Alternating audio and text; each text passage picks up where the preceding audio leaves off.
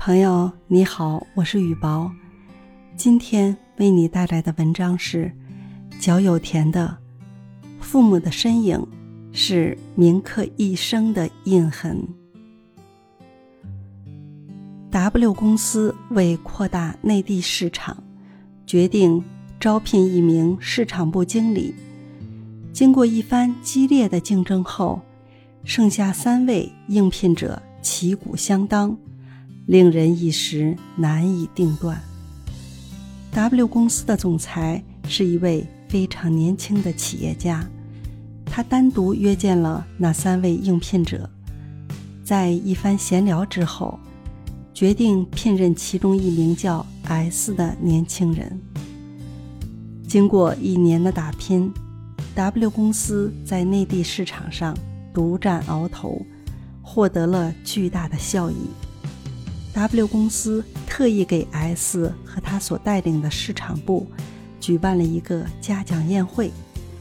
在宴会上，职员们对总裁高瞻远瞩的眼光都深表钦佩。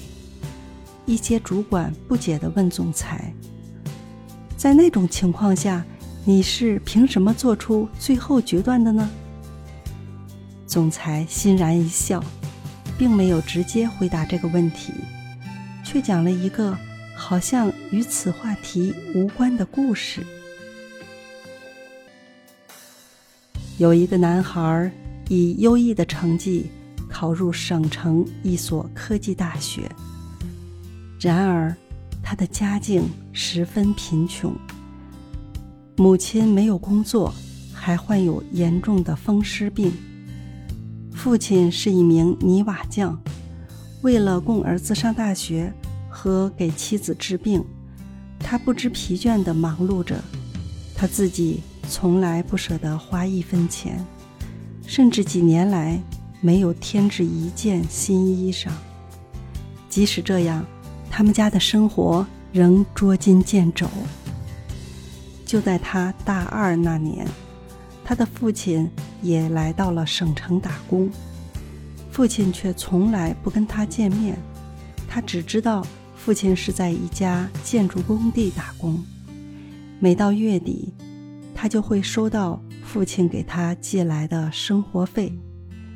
临近毕业时，他和几名同学一起乘车去本省最大的电子信息部做市场调研。在途经一站牌时，他蓦然发现，在一个垃圾箱旁边。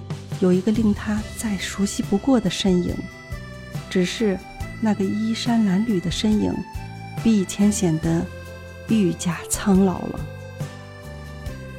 随着车子再一次徐徐启动，他转过脸，眼泪唰的涌了出来。几个同学惊诧的问：“你怎么了？”他抬起脸来，指着身后那个渐远的。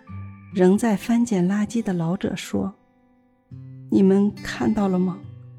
那就是我的父亲。”故事讲到这里的时候，总裁的眼里溢满了泪水。众人也都被他的故事感动了。他们从总裁的神情上已经猜测到那个男孩是谁。之后。总裁饱含深情地说：“父母的身影，在我的心中是一道铭刻一生的印痕。他之所以任用 S，是因为他与他们三个单独聊天时，只有 S 很自然地说出了他父母的生日，而且也只有 S 能够回答出。”每年五月的第二个星期日和六月的第三个星期日是什么节日？父母的爱深深的印在儿女心中。